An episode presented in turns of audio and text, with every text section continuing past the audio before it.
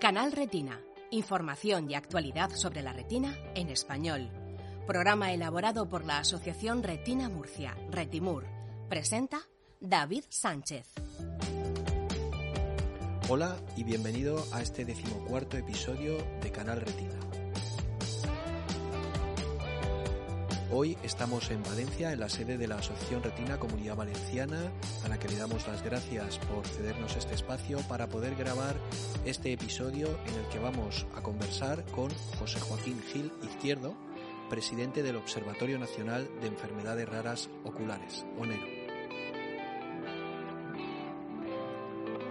Déjame antes que te recuerde que nos puedes encontrar en www.canalretina.org también nos puedes ver en YouTube y escuchar en Evox, Apple Podcast y Spotify.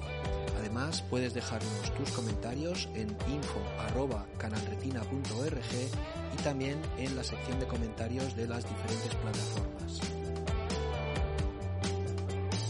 Por último, déjame que eh, te felicite a, ti que estás al otro lado eh, de nuestro continente, que estás en el continente americano, a todas esas personas que nos escucháis desde Estados Unidos, Colombia, Argentina, Chile y que, eh, bueno, seguís este podcast. Os damos las gracias por estar al otro lado. Y ahora ya sí, comenzamos. José Joaquín, muchísimas gracias por aceptar la invitación de Canal Retina y estar con nosotros. Buenos días, David. Gracias a vosotros. Muy bien. Eh, José Joaquín Gil Izquierdo es el presidente del Observatorio Nacional de Enfermedades Raras Oculares y es miembro también de la directiva de Retina Comunidad Valenciana. Él es afectado también por una eh, distrofia hereditaria de retina, la retinosis pigmentaria. Y bien, eh, lo, en primer lugar, lo que quería preguntarte es, ¿qué es el Observatorio Nacional de Enfermedades Raras Oculares, ONERO?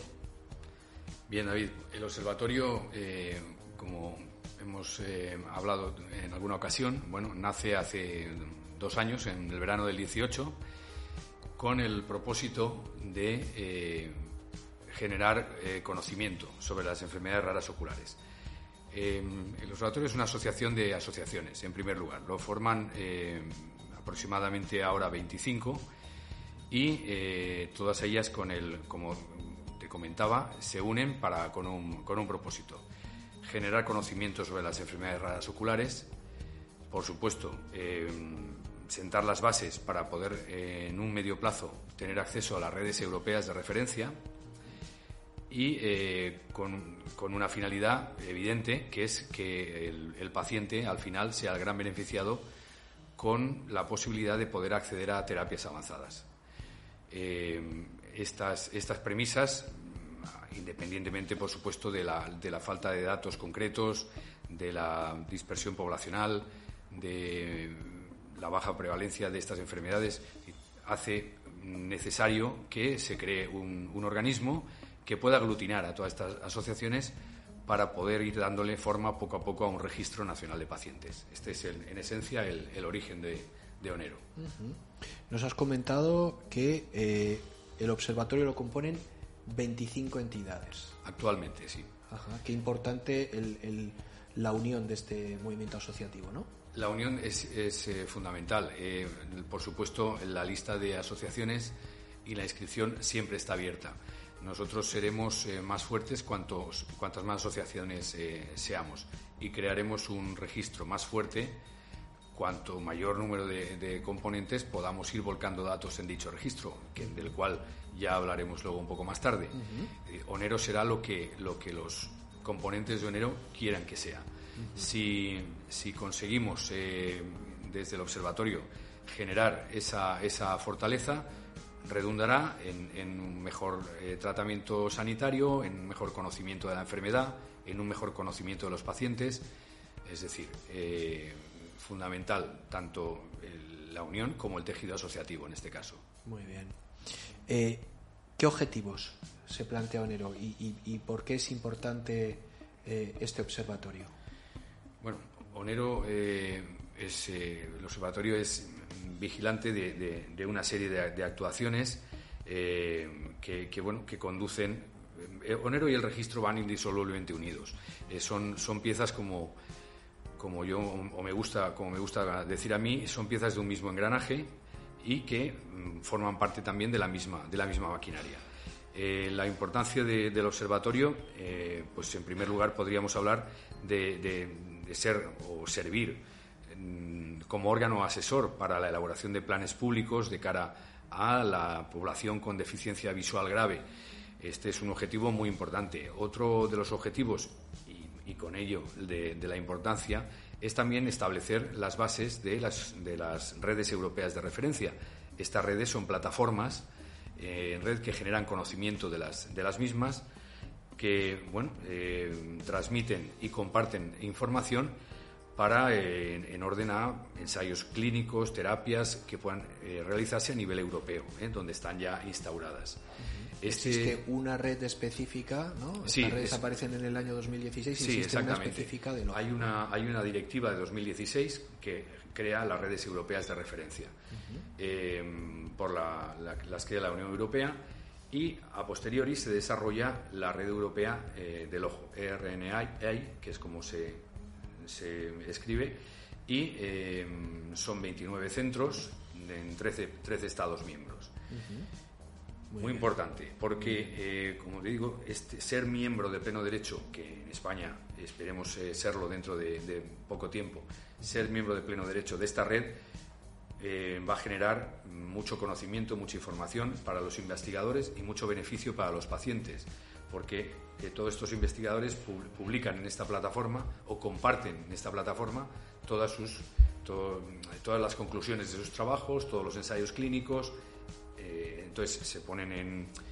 se pueden eh, compartir, compartir eh, recibir las sintomatologías de, estos pacientes. Bueno, eh, toda, esta, toda esta información se comparte en esta plataforma y se implementa en soluciones, en soluciones para, los pacientes. Además, en cuanto, en cuanto al tema del ojo, el tema del ojo ocular, hay, un, como te digo, unos centros de referencia específicos y que en cuatro grandes grupos de trabajo. Uno de ellos es eh, las distrofias propias de la retina, otros son los eh, problemas neurooftalmológicos, el grupo de oftalmología pediátrica y, por último, el grupo de segmento anterior. Eh, estos son los, cuatro, los cuatro grandes grupos de trabajo y en estos se, fundamentan estas redes europeas de referencia que comparten información. Bien, Onero tiene que estar ahí al lado para acceder lo antes posible y para forzar y luchar para poder acceder lo antes posible a, estas redes. ¿Por qué también es importante eh, el observatorio? Pues por, fomentar la investigación, evidentemente, para que además esta información siempre vaya en doble sentido, para que los pacientes participen en ensayos clínicos con plena cobertura legal y con plena cobertura sanitaria, para eh, entrar en estas redes y con ello compartir información, fomentar esa investigación, eh, poder acceder a terapias avanzadas. Sabes, porque tú también eres afectado, que la terapia génica ahora es un, valor eh, en alza que debemos eh, proteger y, potenciar. Y lógicamente el poder tener acceso a estas terapias sería una conclusión más de, claro el objetivo principal sería dotar de fichas a ese registro dependiente del Instituto de Salud Carlos III y que de ello se beneficien tanto pacientes como investigadores sí exactamente. Hay, es una, una de las eh, la, en fin, la que dejábamos para el final aparte que de tener una adecuada planificación sanitaria el, el, va detrás de ello también con la finalidad de optimizar recursos y dirigirlos a donde realmente, a las enfermedades que realmente hace más falta. Eh, por supuesto, eh, la, función clave es impulsar la creación de un organismo. Ese organismo es el Registro Nacional de Pacientes, que va a coordinar y dirigir la entrada de datos de todos esos pacientes, de todas esas enfermedades, a través de sus diagnósticos, de sus informes genéticos, de sus informes de todas las pruebas que se le, que se le puedan hacer. Con ello vamos a crear ese, ese, ese registro fuerte que va mm, a ayudar mucho tanto en el diagnóstico, que sabes que a día de hoy tiene una media de, pues muy alta, mm, muy, poco deseable para, para las personas que padecen estas enfermedades. Mejoraremos, por un lado, diagnóstico y pronóstico, también mejoraremos, por otro lado, el tratamiento y la investigación. y, por último, ya una vez eh, te comenté lo de la adecuada planificación sanitaria, fundamental, pues siempre mm, le doy importancia también a, poner en valor que este observatorio nace de las asociaciones de pacientes. Si bien es cierto que con la colaboración de Oftarred, la red temática de, investigación en enfermedades oculares que pertenece al Carlos III, pero con la colaboración inestimable de las asociaciones de pacientes, sin las cuales no hubiera significado ni podido eh, hacerse absolutamente nada. Son ellas las que lo impulsan y a mí siempre me gusta ponerlo en valor. Qué bueno. ¿Cómo estáis organizados dentro del observatorio? ¿Cómo funcionáis? Pues funcionamos en, en, primera instancia a través de una junta directiva que consta de presidencia, vicepresidencia tesorero y, secretaria. Eh, la, última junta, eh, hace tres meses que tuvimos el, honor, yo personalmente, de, poder presidir este, este, observatorio y a partir de ahí se funciona en comisiones. Eh, por un lado, pues la de estatutos y reglamento interno, que está vigilante de, este, estos temas, la comisión económica, obtención de recursos, dirigirlos en lo, más perfectamente y lo más adecuadamente posible, la comisión técnica que se encargó sobre todo en su día de elaborar la ficha del paciente, donde van a quedar reflejados todos esos datos en el registro nacional. Eh, bueno, también hay un, un, consejo asesor en el que forman parte colaboradores nuestros, como FEDER, como la ONCE, también está el IOBA, la Universidad de Valladolid, a través del IOBA, eh, Oftared, como te comentaba antes, que son 25, forman 25 universidades hospitales y centros oftalmológicos de, oftalmológicos de gran prestigio. Es decir, eh, Onero tiene buena salud y, por supuesto, las asociaciones de pacientes. Muy bien. Eh, antes nos comentabas de esa unión indisoluble de, de, lo que es el observatorio y el registro. Un registro de pacientes que depende del Instituto de Investigación en Enfermedades Raras, que a su vez depende del Instituto de Salud Carlos III. Háblanos de este registro y por qué es importante este registro y por qué hay que dotarlo de fichas. Así es, David. Eh, el registro, como bien dices, está estructuralmente adscrito al Instituto de Salud Carlos III y a su Instituto de Investigación eh, de Enfermedades Raras. Eh, en ese momento es cuando se decide incorporar un registro en enfermedades raras oculares porque se detecta la necesidad tanto para pacientes como, para, por, como por las mismas enfermedades, la necesidad de este registro. Eh, lógicamente, todas las personas con enfermedades, con una afectación visual, con enfermedades raras oculares propiamente dichas, deben formar parte del mismo y también todas aquellas personas con enfermedades raras, con otras enfermedades raras, pero que también tienen una, afectación visual. Eh, este sería bueno, el componente básico de, del Registro Nacional de Pacientes. A partir de ahí observamos eh, pues unas premisas que se daban en, todas estas enfermedades y en todos estos pacientes. Pues lógicamente que son minoritarias, cuestión que no, no es sencilla, aunque sea muy conocida. Su baja o muy baja prevalencia, eh, también su escaso conocimiento, tanto a nivel de investigación como de la sociedad y por último, muy importante, la dispersión poblacional. Esta dispersión es, eh, va en sentido muy negativo con, el hecho de poder tener a los pacientes controlados, las enfermedades bien, bien resueltas, bien coordinadas, eh, chocaba con todo ello. Es decir, la, la, la necesidad era, era absoluta.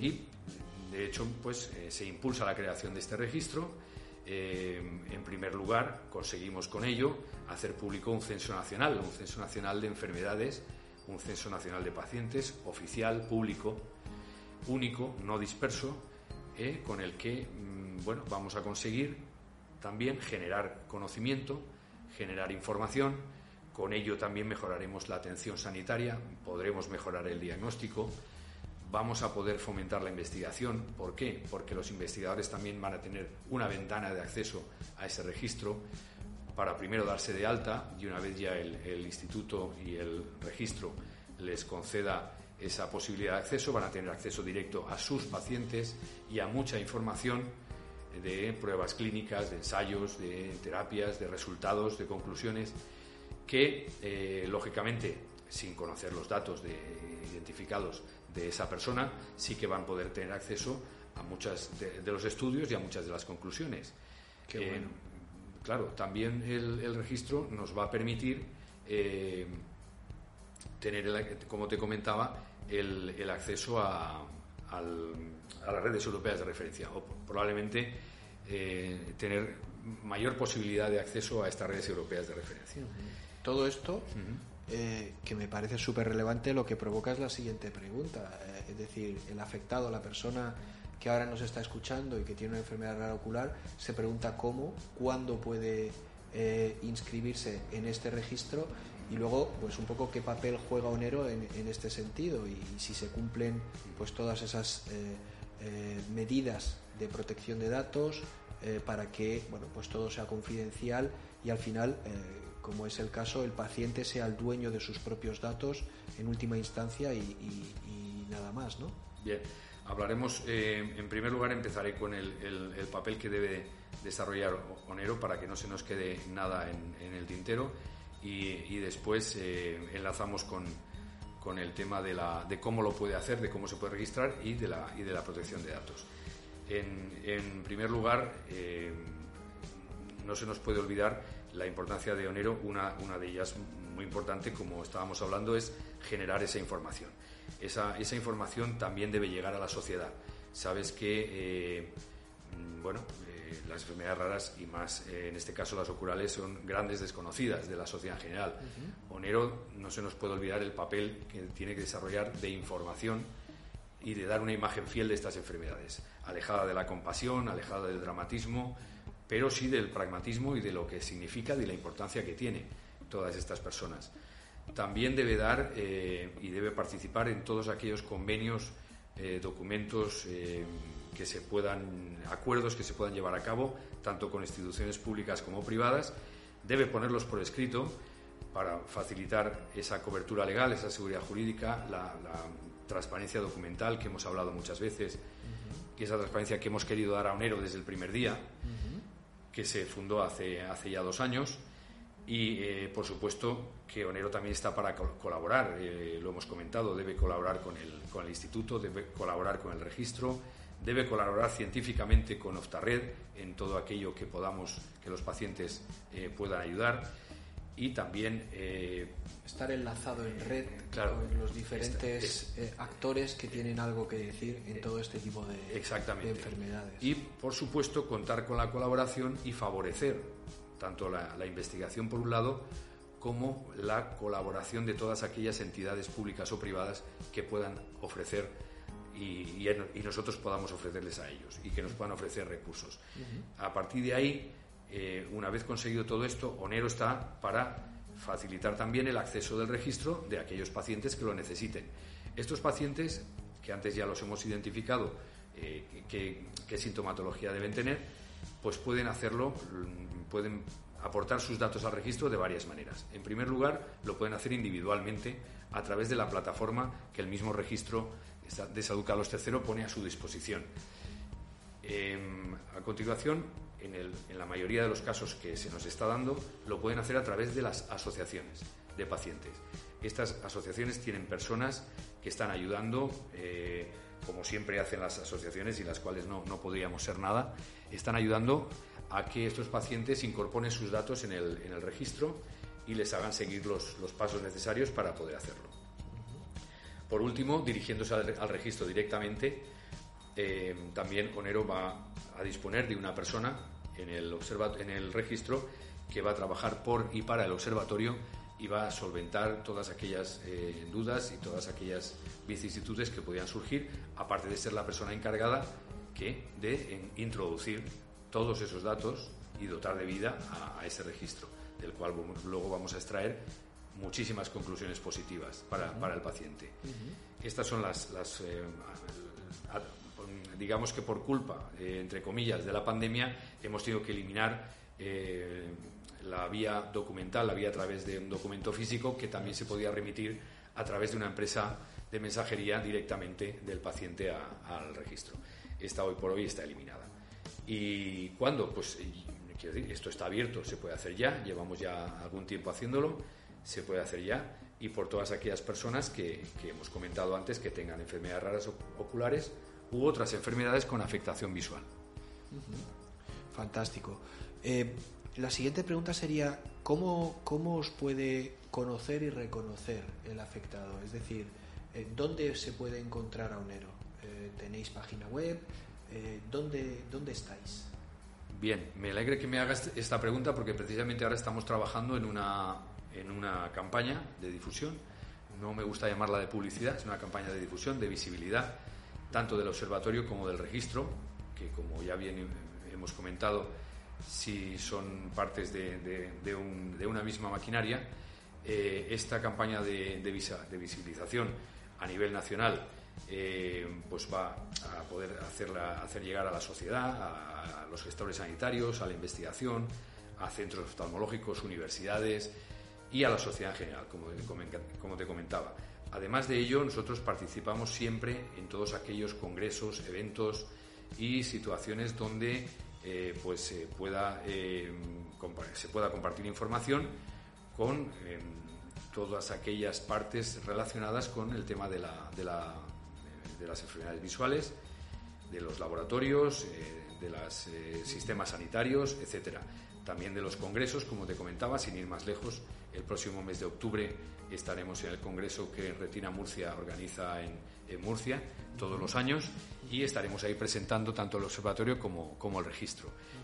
somos una entidad viva y como tal debemos estar siempre sujetos a dar la máxima información. Hace dos semanas, también sin ir más lejos, estuvimos en el encuentro digital organizado por Europa Press y Laboratorios Novartis, eh, pues en los cuales se habló del diagnóstico precoz, de la importancia del registro, de la importancia de los pacientes, eh, en fin, estamos eh, muy satisfechos de, todo lo que se está haciendo, pero bueno, queda mucho por hacer. Qué bueno. Vamos a recordar para, para la persona que nos está escuchando cuál es la dirección de la web de Onero. Es www.onero.org, ¿no? Correcto, onero.org. Muy bien. Y el correo electrónico, correo electrónico para cualquier cosa que necesiten, onero.onero.org. Perfecto. Em, quería preguntarte ahora eh, evidentemente, con el cambio de paradigma en, todo el tema sanitario y con la eh, ubicación en el centro de todo del paciente, la pregunta que quería realizarte, y dado este eh, observatorio y este mm, papel principal que las organizaciones de pacientes y los, los pacientes finalmente habéis tenido en su creación, ¿crees realmente que el paciente tiene capacidad de influencia ante eh, los gestores de la administración, aquellos que tienen la capacidad de decidir sobre nuestro futuro en el, aspecto eh, sanitario? Esto está cambiando, David. Está cambiando. El paciente históricamente, eh, conoces también de primera mano este tema, el paciente históricamente no ha estado bien considerado, no se le ha tratado eh, bien eh, de cara a los gestores sanitarios. Esto últimamente hay que reconocer que está cambiando. Está cambiando, eh, se le está teniendo en cuenta no solo entre los gestores sanitarios, sino también en, entidades públicas, en empresas como laboratorios de farmacia, etcétera, y el sistema sanitario en general está considerando al paciente cada vez más. ¿Esto quiere decir que este tema esté resuelto? No, ni muchísimo menos estamos, eh, estamos empezando. Onero también quiere ser una, quiere aportar su granito de arena en, en, esta situación y quiere colocar al paciente o ayudar a colocar al paciente en su sitio, no como un grupo de presión, no utilizando palabras gruesas, pero sí llegando como voz de la conciencia que es. Y aportando la voz de la experiencia, ¿no? sí, también la voz de la experiencia y llegando a los organismos, a las instituciones públicas, eh, llegando despacio, sin hacer ruido, pero que se nos tenga en cuenta cada vez más y con ello se tendrá en cuenta cada vez más al paciente y todo lo que necesita y en todo lo que puede beneficiar y ayudar también. El paciente tiene mucho que aportar también. Por otro lado, y, yéndonos al, al, lado quizá opuesto, y, relacionado pues con la actualidad y con la pandemia que, que estamos pasando em, e, e, y con la importancia que todo el mundo le atribuye a, la investigación, sí que es cierto que en, estos últimos años, en esta última década, el, paciente y el investigador eh, han estado muchísimo más cerca, ¿no? ayudándose el uno al otro, ¿verdad? Sí, es cierto que esto sí que se ha notado ya desde, como tú bien dices, de estos años hacia esta parte. Eh, el, el investigador sin el paciente no es nada, pero claro, el paciente sin que haya investigación tampoco. Este, este feedback se debe, se debe mantener, se debe potenciar y Onero y el registro también están para eso. ¿Cómo? Pues eh, como pensamos que, sería lo mejor, eh, abriendo una pestaña en ese, en ese registro nacional para que el investigador se pueda inscribir. Con esto conseguirá poder también tener acceso a, los datos de sus pacientes y a una serie de información que podrá compartir, una serie de conocimientos que podrá compartir con otros especialistas, con otros investigadores. Si además accedemos a esas redes europeas de referencia, también podrá hacerlo con esos investigadores de, otros, de otros países miembros de la Unión Europea, eh, que va a redundar indudablemente en un beneficio directo del paciente. Eh, esta, este, esta política del registro, esta política del observatorio, para nosotros es tan esencial como pueda serlo el mismo registro de los datos de los pacientes. Eh, porque, como, bien, como bien hemos comentado antes, ese, ese, ese compartir información, ese posibilitar acceso a, esas redes, ese fomento de la investigación va a poder conseguir a medio plazo eh, bueno, pues que haya una serie de, de, de, pacientes con estas enfermedades que puedan acceder ya a terapias reales, a terapias avanzadas reales y participar en ensayos clínicos que puedan solucionar a lo mejor a medio plazo mm, pues algunas de estas enfermedades. Y eso tenemos que eh, luchar eh, bueno, absolutamente al máximo. Por supuesto que antes no lo comentamos, esos investigadores cuando entran en el registro comentabas antes lo de los datos, eh, absolutamente eh, eh, la contención de datos es absoluta, solo hay una persona que es la que trabaja en el Instituto de Salud Carlos III para introducir esos datos en el registro, que tenga acceso a ellos con un compromiso de confidencialidad, hay un consentimiento informado y una protección absoluta de todos los datos del paciente.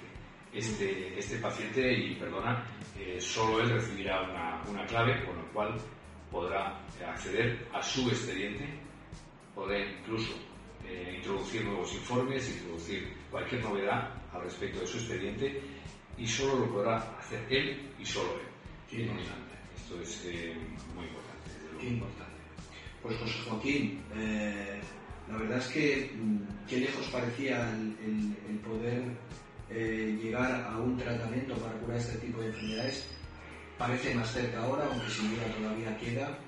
Y bueno, desde Canal Retina simplemente nos queda eh, agradecerte el haber participado en este episodio, el desearte muchísima suerte al frente del Observatorio Nacional de Enfermedades Raras Oculares y que bueno, eh, ese registro de pacientes eh, obtenga todas las fichas necesarias y que sean muchísimas para que pues tanto investigadores como los propios pacientes puedan beneficiarse y, llegar a esos tratamientos, a esas curas eh, que todos estamos esperando y que deseamos. Muchas gracias.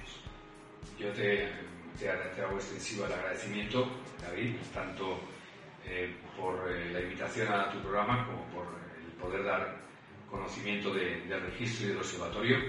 Y, bueno, simplemente, si me lo permites, pues quiero hacer un nuevo llamamiento a todas aquellas asociaciones con pacientes con enfermedades raras oculares que quieran unirse a nosotros, de que, de que lo hagan.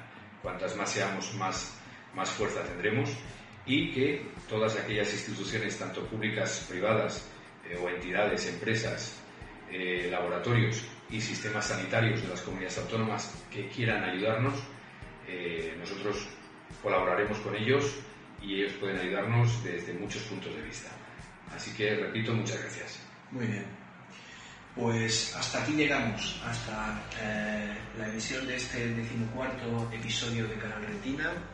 Ya sabes, como siempre te digo, que si te ha gustado, eh, puedes darle a me gusta y compartirlo en tus redes sociales, contribuyendo así a que lleguemos a más gente y que eh, todo aquel que necesite información sobre eh, una patología degenerativa de la retina, una enfermedad rara ocular, pueda estar informado y tenga todas las herramientas para tomar sus decisiones.